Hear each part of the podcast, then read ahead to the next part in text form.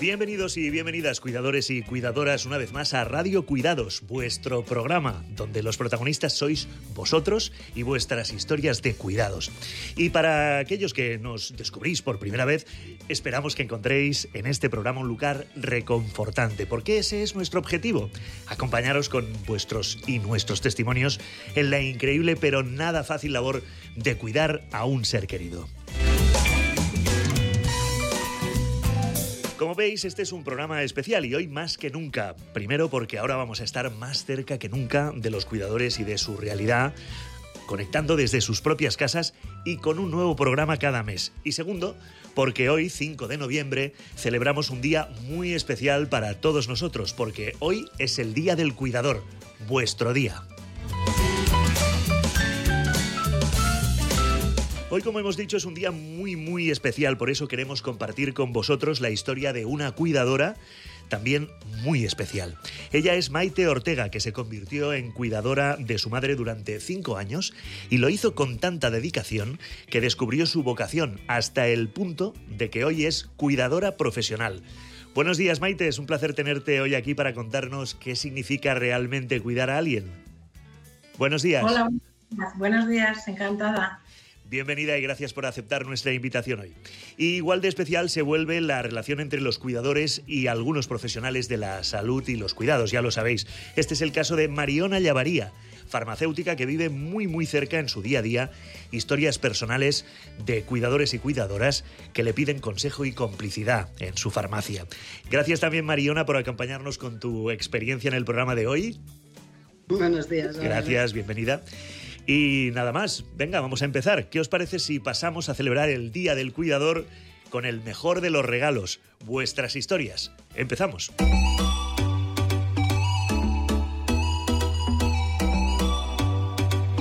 A veces la vida nos depara cosas sorprendentes, como a Maite, que se convirtió en cuidadora de su madre por necesidad y que ha acabado trabajando como cuidadora profesional. Maite, ¿cuándo y por qué te convertiste en cuidadora de tu madre? Cuéntanos, ¿qué pasó?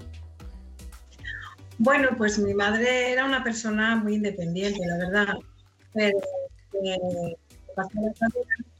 y, y tuvo problemas para ser ella todo lo independiente que era. Y entonces, bueno, pues empezó a necesitar cuidados nuestros, de mis hermanos, y bueno, pues había que llevarla a la ducha, acompañarla a la calle, llevarla a la compra. Y bueno, pues así poco a poco fue necesitándonos cada vez un poquito más, también se fue haciendo más mayor y todo eso junto pues mm, necesitaba más cuidados, claro. Claro, has, hablado de, vestirse, de ponerse los calcetines, de cuál es esa rutina de cuidados. Se establece, supongo, una rutina diaria, ¿no? Claro, lo que pasa que, bueno, sí que es verdad que ella por la mañana tenía una persona, una auxiliar de, de ayuda a domicilio, y por la mañana la atendíamos, la atendía, la ayudaba a hacer la cama y la ayudaba, pues eso, con, a vestirse. Y luego ya cuando yo iba por la tarde era cuando yo ya la llevaba a la ducha porque ella quería que fuera yo.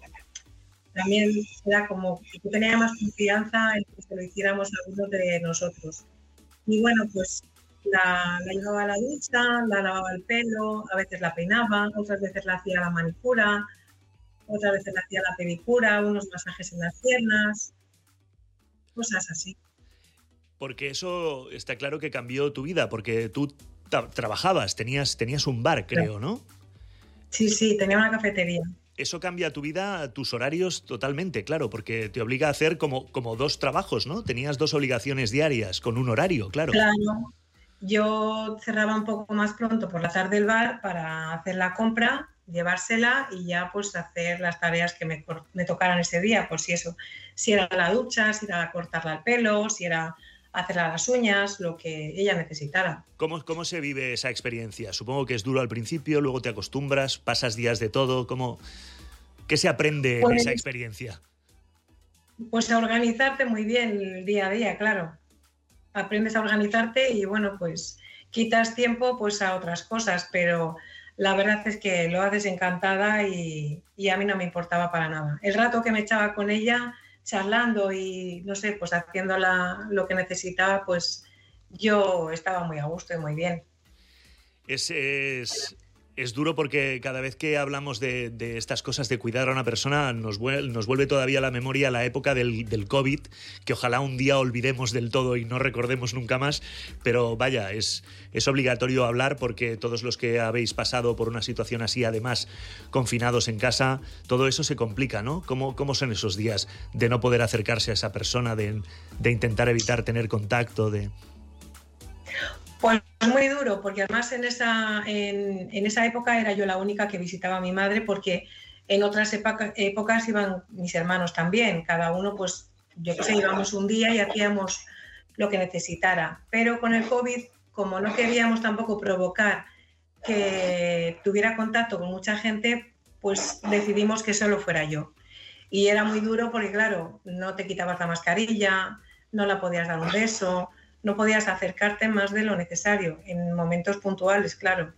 Y bueno, pues con muchos cuidados, desinfectándola todo, entrando descalza en casa, bueno, muy complicado. Todas esas cosas que, hacíamos los que teníamos gente mayor a nuestro cargo en esos días, ¿no? Que no sabías qué podías exactamente hacer y qué no. ¿Creaste algún vínculo con algún profesional sanitario durante esos días? Esos días que todos íbamos tanto a la farmacia a comprar desinfectantes, a comprar mascarillas, a buscar si tenían, si no tenían, se hablaba más con, los farmacéuticos más de lo que ya lo hacemos normalmente. Pues la verdad es que yo iba a la farmacia, pero como de costumbre, la iba siempre a comprar a comprar sus cosas, las cosas que ella necesitaba y, y era como de costumbre, tampoco la visité mucho más. Y era la farmacia pues del barrio de toda la vida, claro, la que yo conozco desde que era niña. Ahora has convertido tu experiencia como cuidadora con, tu madre en tu profesión. ¿Cómo, ¿Cómo tomaste esa decisión? ¿Cómo fue? ¿Te formaste en ello? Eh, nos pues sorprende mucho, no, eres el primer caso, no eres el primer caso que visita este programa, que visita Radio Cuidados, que, que empieza con el familiar y acaba convirtiéndose en profesional. Y a veces nos sorprende porque podemos llegar a pensar, ostras, ¿qué, ¿qué, pasa ahí, no? Normalmente alguien pensaría, pues ya ha tenido suficiente, ha cuidado a su madre y ya está, ¿no? Se dedicará a descansar. Pero muchos de vosotros es como que os queda algo impregnado ahí y, hacéis de eso vuestra profesión y seguís. Pues la verdad es que después de haber estado cuidando de tu madre, como también entiendes un poco eh, pues a las personas mayores y lo ves desde otro punto de vista, es mucho más fácil. Aparte de que es que son tan agradecidos y están tan encantados de que vayas a su casa a echarles una mano y, a que echarles con ellos. Bueno, la verdad es que es, un trabajo maravilloso es eso del, de ver a aquella persona contenta y agradecida, que le estás haciendo un bien. Además, eh, os pasó a vosotros lo que ha pasado a muchos bares y a, muchas, a muchos pequeños comercios. Tuvisteis que, cerrar el negocio, ¿no? Claro, yo lo tuve que cerrar, ya vamos, lo cerré cuando nos vimos y yo ya no lo pude volver a abrir por circunstancias. Y bueno, yo tengo mi hermana que lleva trabajando de auxiliar de ayuda a domicilio, lleva más de 20 años. Y me dijo que, bueno, que probara, que probara a ver si, si me gustaba y si, y si podía con esto. Y la verdad es que estoy encantada. Pero claro, tú no tienes ninguna, ninguna formación sanitaria, ¿no? Pues no, no la tengo, pero ahora mismo tienen muchísima necesidad. Y sí que es verdad que ahora en diciembre eh, salen las formaciones y yo como trabajadora, la empresa también estoy como comprometida a hacer ese curso de auxiliar de ayuda a domicilio para poder continuar trabajando, claro. Claro, Ellos me dieron unas pautas Claro, y a partir de ahí tú juntas tu experiencia con las pautas luego, digamos, un poco más profesionales que te orientan mejor. Claro, he dicho que no, que no tenías ninguna formación, pero sí que tenías muchísima experiencia. Y a lo mejor eso es más que la formación, te faltan esos, esos pequeños datos. ¿Cómo es tu relación del día a día con, esas personas a las que cuidas que ya no son tu madre, ya no son familiares tuyos? ¿Qué, qué vínculo se crea ahí? ¿Es el mismo vínculo? ¿Es diferente? Es diferente, pero, pero es increíble, o sea, es increíble. Es increíble porque, bueno, yo la verdad es que estoy un poco como haciendo sustituciones ahora, pero en los primeros, los primeros domicilios a los que yo he estado, he estado como tres meses y pico, ¡buah! y ha sido una locura la despedida. una locura. No quieren que te marches, ¿no? Te dicen, tú no te vas, nos explicabas, tú no te vas de aquí. No, no, así me decían, no, no, tú no te vas, tú no te vas. Y claro, al final, pues es muy... Y claro, la verdad es que como tampoco podemos tener con ellos un trato muy personal, no podemos tener sus números de teléfono, ellos no pueden tener los nuestros. Entonces, todo lo que hacemos es a través de la empresa, no podemos, no podemos hacer nada extra oficial. Y claro, y me decían muchas personas, ay, pero ¿podías venir a tomarte un café conmigo por la tarde? Pero claro, yo digo, es que no puedo, es que no puedo. Claro, porque además, aparte de los, de los cuidados sanitarios propiamente, hay, hay, ese acompañamiento ¿no? de esas personas que están solas y que necesitan ese vínculo que tú les das, pero que claro, que no puede ir más allí del, de la parte profesional, ¿no? No se puede. no se puede aunque tu corazón mm, no puede, o sea, no puedes hacer ahí esa separación, no puedes tener ese vínculo porque no puedes, no te permite la empresa, pero sin querer tu corazón y tu mente, es que eso es inevitable. Eso, eso debe ser de lo más difícil, ¿no? Muchísimo, ya te lo digo. Yo no sabía que iba a ser tan difícil, no lo sabía. ¿Cómo te ayudan en la, cómo te os ayudan en la formación, os ayudan en la empresa, os deben asesorar de alguna manera, ¿no? De lo que podéis hacer o lo, o lo que no, ¿no? Para, para protegeros, entre comillas, de, de esos momentos, ¿no? Mm, es que eso es imposible. Ahí no hay formación que valga. O sea, el trato con una persona de todos los días, es que vas todos los días, todos los días te metes en su casa sabes lo que come, sabes qué tal ha dormido, sabes cómo está, sabes si su hijo ha ido a verle, sabes si... Es que es que es imposible, o sea, no puedes hacer esa separación. Vaya, Maite, qué historia llena de generosidad y de empatía con los demás y eh, esa demostración sin duda de que a veces las cosas que, aprendemos no están en los libros, ¿eh? sino en nuestra propia experiencia, en la tuya en este caso. ¿no?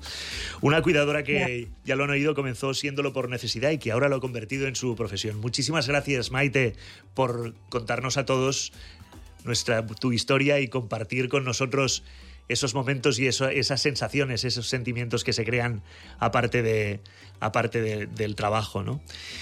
Cuidador y cuidadora que nos escuchas, ¿te has sentido identificado con la historia de Maite? ¿Te gustaría compartir también tu testimonio? Pues te invitamos a hacerlo a través de nuestro canal de Facebook, arroba el Rincón del Cuidador, para que puedas compartirlo con todos nosotros. Al final del programa os leeré algunos de estos mensajes que nos habéis hecho llegar. Son absolutamente fantásticos. Y vamos a seguir, vamos a seguir con otro invitado hoy.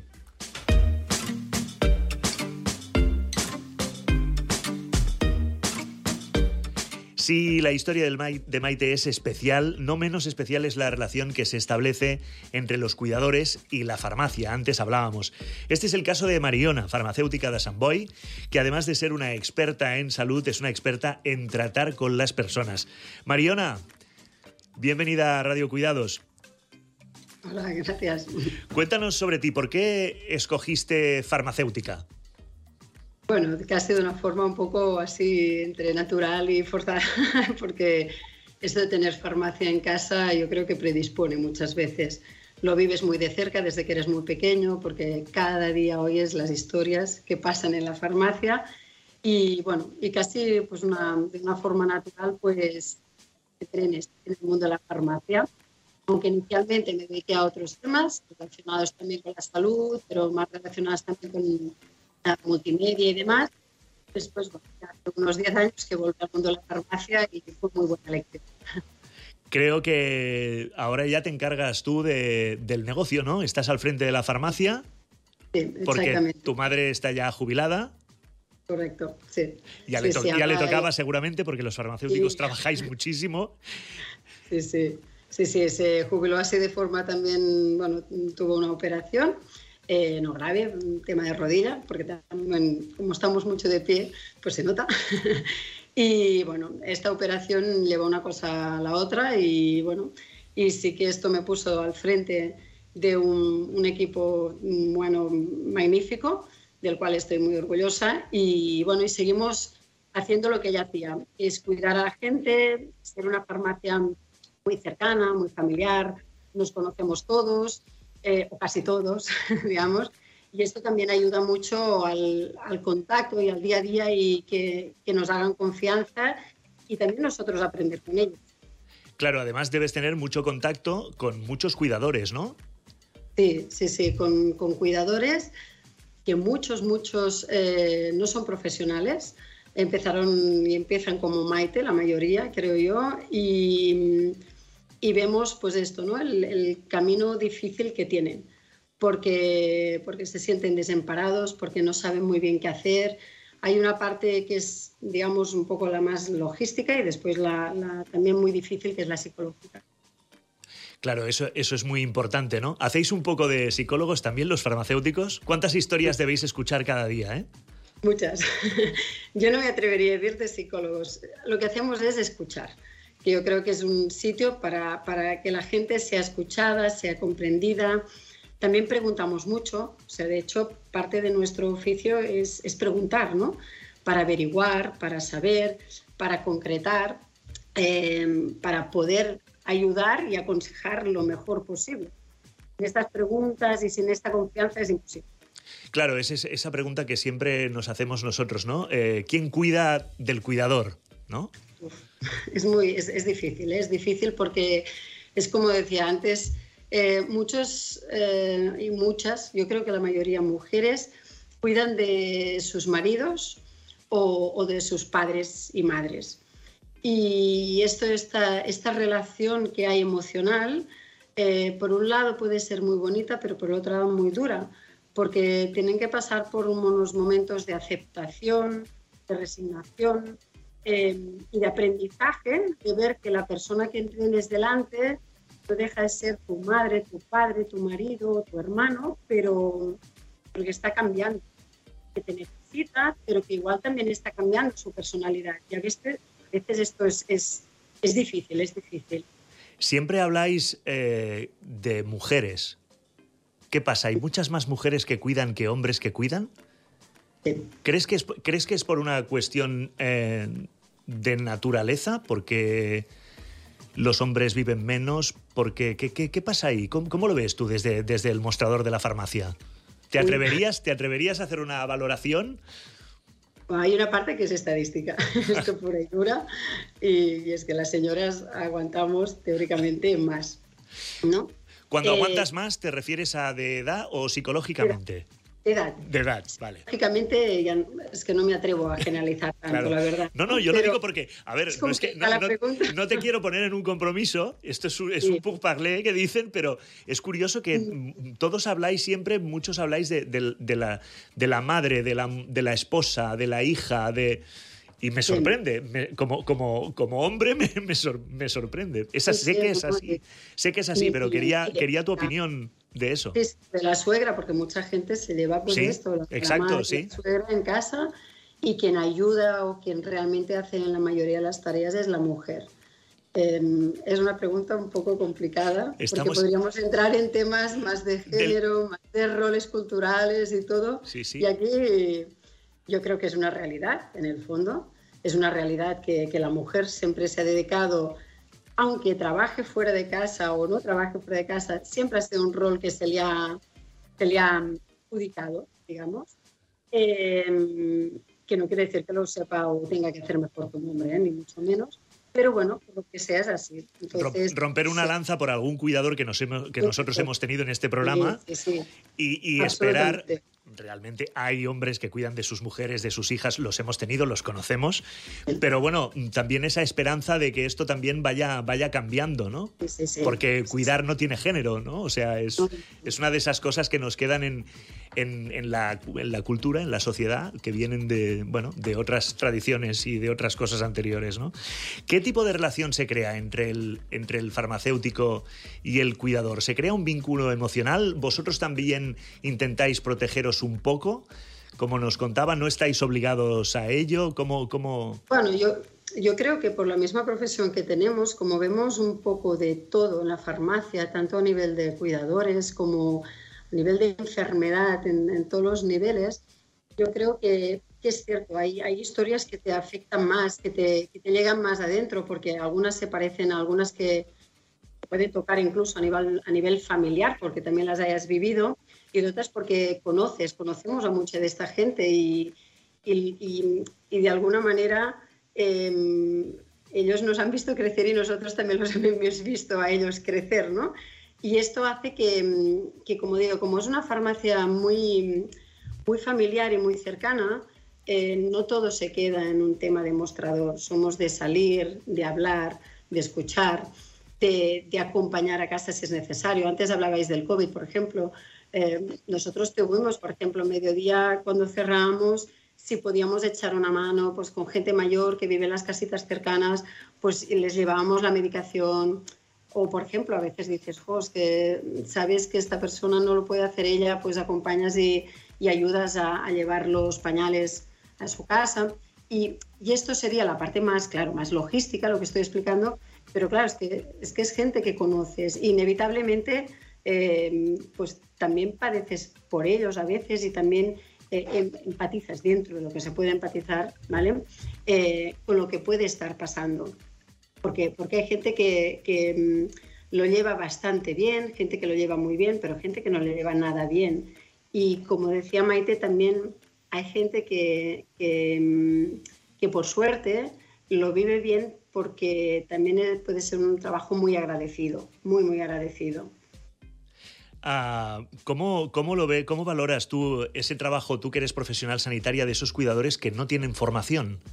Supongo que aprendéis de ellos también, ¿no? Sí, sí, sí aprendemos porque, mm, claro, desde la farmacia, como he comentado, ¿no? nosotros podemos dar esta ayuda logística, podemos agradecer la ayuda pues, a nivel más de producto, ya sea un fármaco, ya sea un producto ortopédico que necesitan, eh, cómo aconsejarlos. A veces ellos mismos, por ejemplo, eh, necesitan algo que puede ser algo más novedoso que nosotros no sabemos, por lo tanto, entonces son ellos que nos enseñan a nosotros. Em, y por otro lado, hay esta parte, pues también lo que decíamos de, la escucha, pero mm, sobre todo, em, yo lo que diría es que tal como, tal como lo vemos y tal como vemos el trabajo que hacen, para mí es admirable. Es admirable porque mm, eh, es un trabajo que haces en el cual mm, raramente tienes formación que hay mucho, muy pocos recursos a nivel formativos, hay, o sea, se puede entrar en la Generalitat y hay una lista de sitios, pues que depende de dónde vivas, estos sitios se te hacen muy lejanos. O sea, tú vives en Lérida o en tal y, venir aquí a Barcelona, a la Pera Tarrés, pues no, no, es fácil, por ejemplo, o ir a un sitio Cornellá o depende de eh, el enfermo que estés cuidando. No todos los enfermos son iguales ni tienen las mismas necesidades, ¿no? Por lo tanto, hay poca formación, hay poco apoyo hay poco apoyo tanto formativo como emocional, creo yo, y es fácil que el, cuidador eh, no profesional se sienta muy solo. Se sienta muy solo porque, porque es la primera vez que vive esto. Y entonces, eh, también a nivel de, de, de, ir al CAP, de que encontrar a alguien, de hacer una cura sencilla, por ejemplo, es que nadie nos enseña, ¿no? Entonces, lo tienen difícil, lo tienen realmente difícil y por eso creo yo que es de muy valorar, porque hay una cantidad que yo creo que no nos damos cuenta, la cantidad de gente que está cuidando a los suyos y esto es un, es un trabajo impagable, impagable. De hecho, tú ahora eres profesional sanitaria, dices que ha sido un poco por tradición familiar, pero tú también fuiste cuidadora y muy joven antes que profesional sanitaria, ¿no? Cuéntanos eso, ¿cuidabas a alguien, algún familiar, no? Un poquito. Eh, sí, porque en, casa tuvimos las dos abuelas y esto fue un, buen aprendizaje de lo que quiere decir cuidar. Una, yo tenía 15 años y pues aprendes lo que tiene que ser pues lavar una persona, meterla en cama, em, bueno, un poco de todo, dar de comer y, y ver cómo también esto es, es puede ser mm, algo, algo que también distorsione o al contrario, que también sea algo muy enriquecedor en una familia, ¿no? En función de la persona. Y después también a los 20 años, eh, también la otra abuela también estuvo en casa y bueno, hasta el último momento, el último momento de todos. Estuvimos allí y es algo muy bonito y muy duro. ¿Qué les dirías a los cuidadores y cuidadoras que nos están escuchando y que se sienten solos, eh, despistados,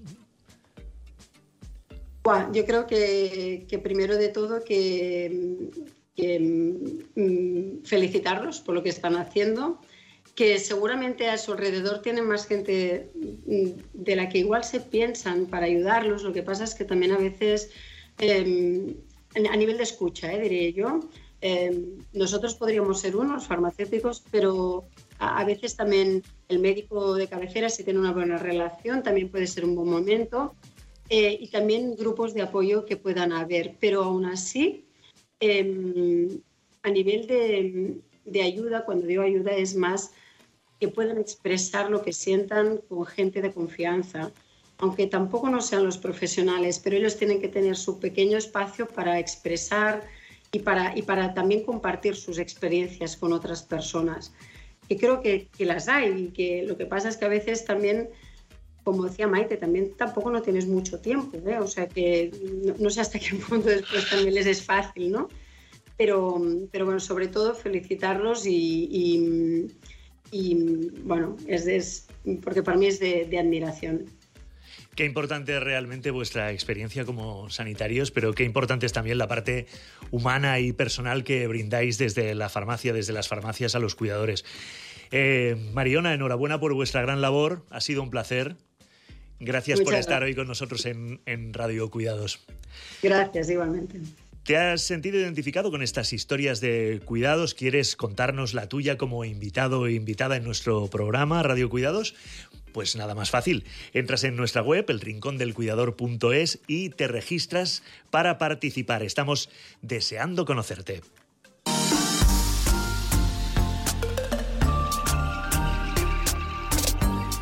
Después de todas estas experiencias e historias de cuidados de nuestras invitadas, queremos desvelaros una sorpresa. Atención, esta nueva temporada traemos otra novedad que os va a sonar muy bien. Dicen que la música es sanadora, que es capaz de levantar el ánimo, despertar recuerdos o incluso curar. Por eso vamos a crear una lista de canciones, una playlist hecha por vosotros, canciones que tienen un significado especial para los cuidadores, historias de amor incondicional o simplemente canciones que nos ayudan a ver la vida de una forma más positiva. Así que Maite y Mariona, ¿qué os parece si estrenáis vosotras dos la lista y nos decís una canción que evoque todo ese mundo de cuidado? Maite y Mariona. Maite, una canción que te dé buen rollo, que te anime para estrenar la playlist. Bueno, pues es una canción muy bonita de Marwan y se titula Mi columpio. Mi columpio. ¿De quién has dicho, perdona? Marwan, es M-A-R-W-A-N, Marwan. Marwan, mi columpio, ¿eh? Sí. Muy bien. Preciosa. Montamos en ese columpio. Los columpios, los columpios en general dan buen rollo, ¿eh? Porque estás ahí como, como flotando, te da esa sensación de que, de que todo pasará, ¿no? Muy bonita canción. Muy bien, Maite, la apuntamos y la incorporamos a la playlist. Mariona, tu turno. Una, una canción que quieras incorporar ahí. A ver, una que he descubierto recientemente se llama Unconditional. Sí. Uh, y entre paréntesis Lookout Kid. Es un grupo que se llama Arcade Fire. Sí. Y mm, bueno, me gusta un montón porque la podríamos dirigir a mucha gente. Está más dirigida a un chaval pero es esto, el amor incondicional, que creo que es algo que el cuidador acaba teniendo sí o sí, sea pariente, o no pariente, es algo que está allí. Sí, señora. Muy bien, Mariona. Amor, amor incondicional. Muchas gracias a las dos. Ahora sí que os, os despedimos. Gracias por haber estado con nosotros. Nuestro amor incondicional también va para todos los cuidadores y cuidadoras que nos escuchan. Y muchas gracias. Pronto todos los que nos estáis escuchando podréis conectaros a esa lista de canciones de forma gratuita a través de nuestra web elrincondelcuidador.es. Y como no podría ser de otra manera, nos gustaría despedir el programa de hoy con lo más importante para nosotros, la oportunidad de dar voz a todos los y las cuidadoras que nos escucháis, leyendo algunos de los testimonios que nos habéis hecho llegar a través de nuestro canal de Facebook, arroba el rincón del cuidador. Espen Navas nos dice, me siento orgullosa de ser cuidadora, aunque ahora solo me queda mi madre a la que sigo cuidando con todo el amor del mundo, porque sé que he conseguido que los últimos años de vida de mis mayores hayan sido los mejores dentro de su situación. No hay nada mejor que darlo todo por los que amas y que tanto lucharon por ti cuando fuiste niña. Es un trabajo duro, pero muy gratificante, merece la pena. Tina nos cuenta, estoy orgullosa de ser cuidadora porque con pocos son felices. Un abrazo, un halago, atenderlos y darles unos mimos. El escucharlos sí que es importante para ellos. Es mi gran satisfacción y quiero atenderlos lo mejor posible. Y Carmen nos confiesa, estoy orgullosa de ser cuidadora porque puedes abrazar el corazón del otro. Y así, con el corazón lleno de alegría y amor, despedimos el programa de hoy en el día a día del cuidador.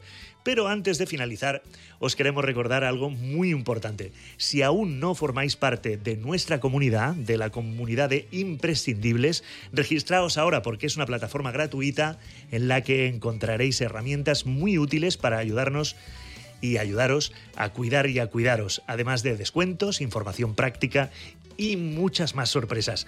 Para ello, nada más fácil que entrar en la web El Rincón del Cuidador es. Os esperamos a todos. Y ahora sí, gracias a nuestras invitadas y a todos los cuidadores y cuidadoras que estáis al otro lado por escucharos y seguir cuidando de vuestros seres queridos como lo hacéis. Gracias a Alex también, nuestro técnico, no lo veis nunca, pero ahí está encargándose de que todo esto funcione. Y eso sí que es especial, lo que hacéis vosotros, cuidar a la gente. Hasta el próximo programa. Gracias.